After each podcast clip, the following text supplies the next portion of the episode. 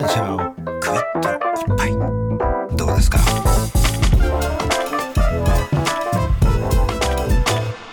カルチャー。ワンショット。さてここからは明日すぐ使える一発必中のカルチャー情報をお伝えするカルチャーワンショットのコーナーです。今月は番組恒例こちらの企画を引き続きお送りしております。アトロク推推薦図書月間2024はい、まあ、今日はですね、あのスペシャルということで、10時台も池澤春菜さん、はいね、見事な推薦で、えー、3冊ご紹介いただいたばかりでございます。アトロク推薦図書月間です。毎日一人ずつお越しいただいては、基本的に1冊ご紹介いただくというコーナー。えー池澤さんに続く11人目人目の推薦人はこの方です。アメリカ文学研究者で翻訳家の柴田元幸さんです。リモートのご出演になります。柴田さん、もしもーし。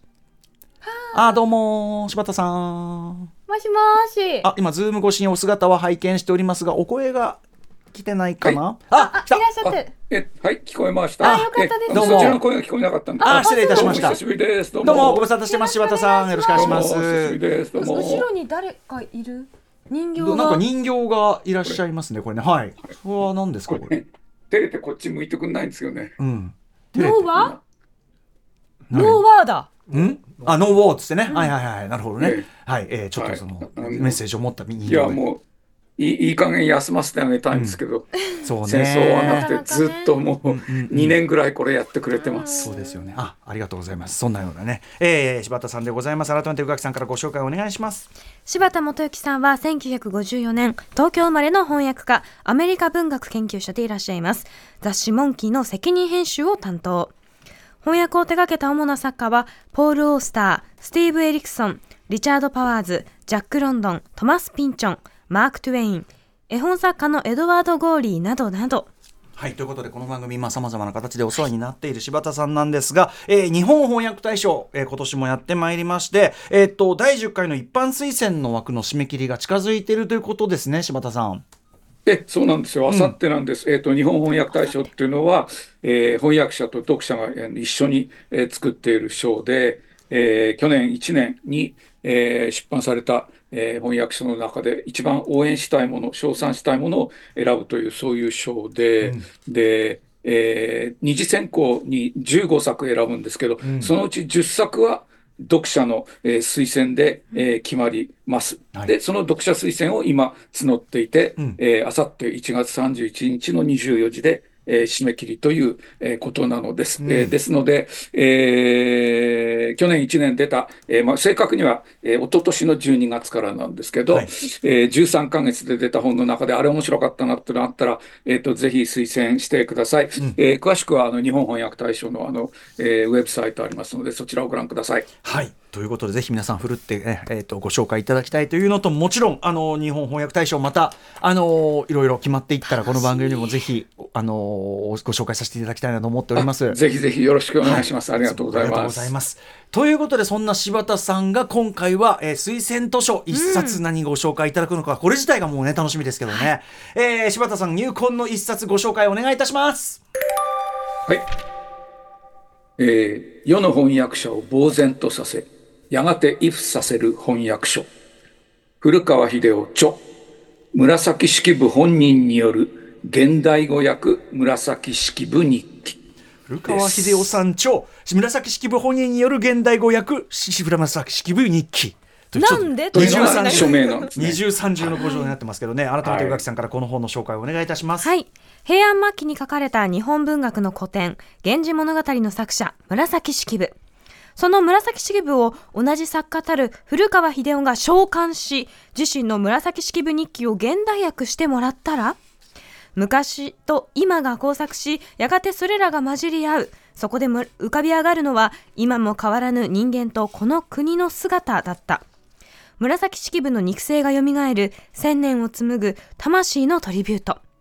作者の古川秀夫さんは1966年福島県郡山市生まれ。前巻の現代語訳を手掛けた平家物語はテレビアニメに、そして、え、平家物語犬王の巻は映画犬王として劇場アニメーション化もされています。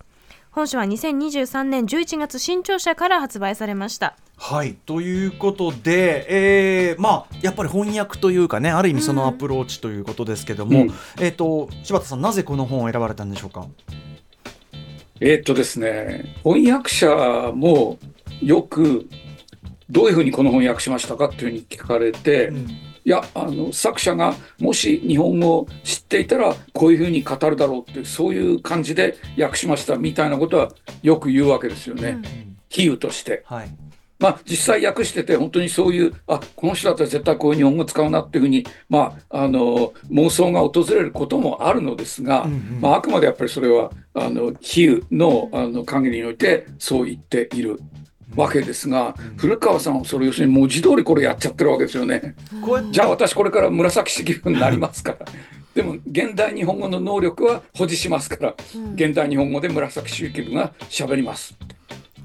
そういう形の本なんですよね。だから古川秀夫著であって、うん役ではないんですよ。ああ確かにこうそうやってだから、なんていうか憑依するような憑依するところまで持ってって訳すっていうのは理想ではあるけど、そのそれを全,、全部にわたってやるっていうのはなんかそれただ事じゃないわけですねやっぱね。そう。だから翻訳者にとってはそれはもうめ目指すべきでも絶対届かない理想なんだけど、それを古川さんはもう文字通りじゃあやりますからみたいな感じでよろしくそれをそれは翻訳者として翻訳者としてっていうかそのあるものをこうやって置き換える側としては、つまりハードルかなり上がってるわけですよねだってね。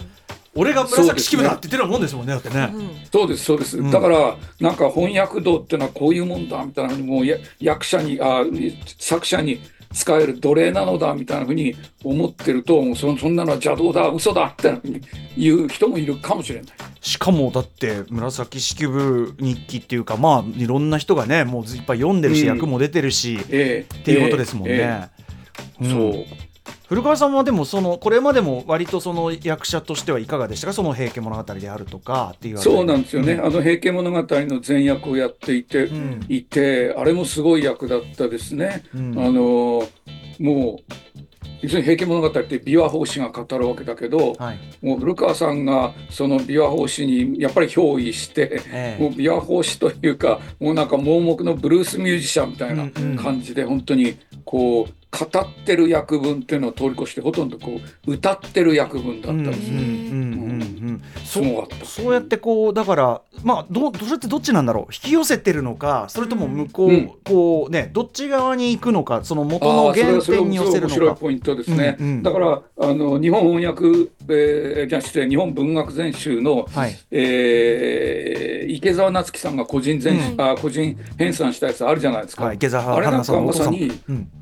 そうそうそうそう。あさっき出てらっしゃるんですよね。はい。はい。それでだからあれは、えー現代の日本の作家が、えー日本の古典文学をみんな、えーそれぞれのやり方で訳してるわけだけど、はい。えー例えば炎上父さんなんかあれだけ前衛的なものを書いてるのに案外律儀にもうあっちに行ってもう忠実にこういあの右月物語を訳してるね、元の世界をまあなんていうかなそう。ちゃんとこう忠実にやってきてるそうそうそう、はいはい。そう。で逆に町田光さんなんかはもうじゃあ宇治周囲やりますけど、ええ。もう現代に来てもらえますからみたいな感じで、ええ。ねえ。なんかリーダーが出てきてスタッフが出てきて、ええ。マジっすかみたいなことを言ってる宇治周囲は笑いましたね、まあ、スタジオで当時町田さんに朗読していただいて、うん。あんまり面白いんで、いや、このこことか面白いですね、こんなこと書いてあるんですか、いや、僕が書きました。み たいな感じだったんで、そうそうそう、なるほどね、ええ。ぐっと引き寄せるタイプもそうそう。だからそうなんです引き寄せる役もあるし、えーあっち行く役もあるんですよね。で古川さんの場合はそのどっちだかわからないですね。なんかん。徹底的にあっち行くとそれがこっちに繋がってたみたいな感じなのかな。本当に比喩だけど。うん。ああそうか。かんかんだまあ人の営みながらやっぱり完全になりきっちゃうと通じるところがすげえ出てくるみたいなのを、うんうもうんうん。ものすごい単力と腕力と出力でぐいっともうお一つの世界にしちゃうっていうか。そうなんですよね。でまあだからあんまりこうあの抽象的に言って、えーいるだけだと分かりにくいかもしれないので、うん。一つ紹介しておくと、はい。例えば、えーまあむ紫式部日記の中でなんかこう、えーい生きるっていうことは憂鬱であるって牛って言葉あの憂いの、うんうんえーゆあの憂という字書いてはい牛って言葉をよく使うわけですけど、まあ、とにかく、えー人生は憂いに満ちている。で池見ると水鳥がいて水鳥がこう楽しそうにぐーすーっと進んでると。うんであの人あの鳥たちは楽しそうだな人間と違ってみたいなふうにまず思うわけだけど、はいでもよく考えてみたら水鳥だってあれ結構辛いかもしれないなみたいなことを、えー思ったりするわけですよね。え紫式部が。うんでそこを「彼もさこそ心をやびて遊ぶと見うれど身は意と苦しかんなりと思いよそらえるよそえらる。失礼。身は意と苦しかんなりと実はすごい苦苦しいのかもしれないなと思いよそえらると、えーそういうふうに書いてるわけですよね。でこれを古川さんがじゃないな。む紫式部が。えーどう訳してるかっていうと、鳥はあんなに満足そうに遊んでいるとちょっと身には思える。でも鳥自身の身になってみればきっと苦しいはず、辛いはず、それが私にはわかる。なぜって私たちは愛通じているから。グルーム、えっと、陰鬱と書いてグルームとルビ。陰鬱、グルーム、二度繰り返し。グルーミー、私はそう感じる。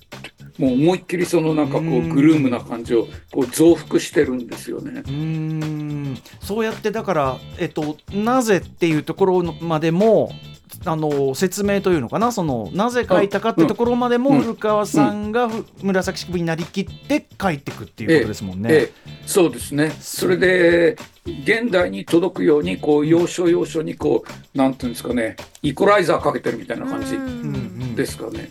なんかそのものすごい高度なほそれこそ翻訳マシンがあったらこうやっていってる感じみたいなことなのかもしれないですよね。そうですね。何でしかも、うん時々あごめんあいいですか、はいどうぞはい。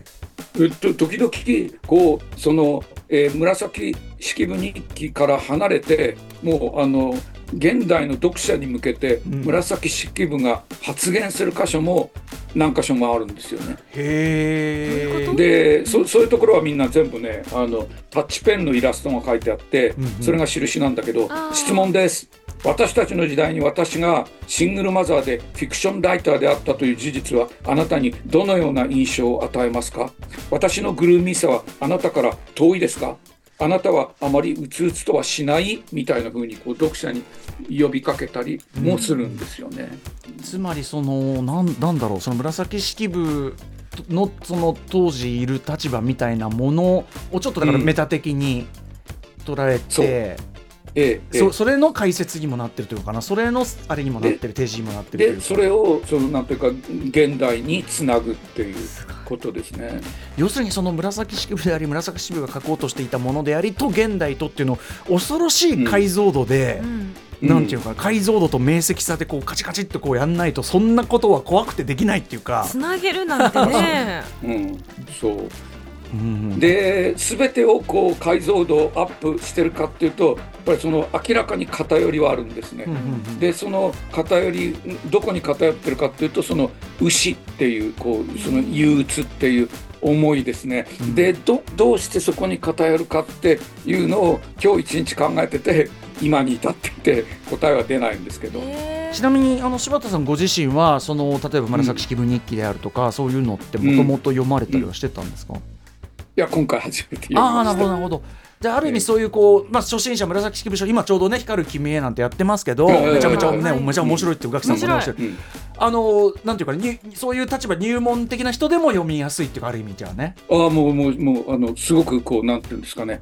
こう直接届いてくる感じがすると思います。ていうかまさにそのためにこそね古川さん書かれてるかもしれませんよね、いやどうしても本当にそうですね。ね、遠くなりがちじゃないですか、こういううん。古語であったり、ん難しく感じることが多いですけど、今のでもうそんなカタカナ出てくるんだってまず思いましたもん。うんうんうん。ね。ジェンダーロールとかちゃんとそういう話がっていうのがいっぱい出てくるし、ああそうそうそうそう。うん。あのこの番組でも紹介した山崎直子郎さんの、えっと、私たちの源氏物語かな、はい。あのあれとかにも本当通じるような確かにその、うん。今の視点読みそう読みで直し、今の視点を知ったむ紫式部はなんて言うかなっていううん、ことですよね。そうですね。そのその通りですね。ううん。はい、ということで、えー改めてじゃあね、えー、と柴田又吉さんがお勧めていただいた本をおさらいしておきますと古川秀夫さん紫式部本人による現代語訳紫式部日記、えーでございまして現代語訳紫式部日記でした。はい、ということで。はい、こちらは新潮社から価格1980円で発売中です、えー今夜紹介した本は番組ホームページにアーカイブとしてアップしていきます。まあ、そあして未来未来の源氏物語。あそそううですね。失礼しました。あの山崎直子郎さんね。未来の源氏物語でした。こちらもぜひあの副読本としてもしかしたら素晴らしいかもしれないですね。はい。ということで今ちょうどねあの光る君もめちゃくちゃ面白いという。まあちょっとその2作読んでから見たらまた全然変わりますよね絶対。うんうんということであの柴田さんありがとうございます今日は短い時間ではい、どうもあございました。りがとうございます。えっと改めて柴田さんご自身からのお知らせことももう一回お願いいたします。はい、あの、えー日本翻訳大賞の、えー読者推薦どうぞよろしくお願いします。それからモンキーも今晩考慮です。えーえーあモンキーって雑誌やってるんですけど、はいはい。えー2月15日に新しい号が出ますのでどうぞよろしく。うわあお忙しいさなかにありがとうございました。申し訳ない。はい。ということであの柴田さんじゃああのまた次は日本翻訳大賞のね何かあのーお話で多分伺うと思いますまたぜひよろしくお願いしますはい、こちらこそよろしくお願いします。がとうございますどうもありがとうございます。はい、えー、アメリカ文学研究所で翻訳家の柴田元幸さんでした柴田さんまたよろしくお願いします失礼します明日の推薦人は小説家の山内真理子さん登場です After Six Junction.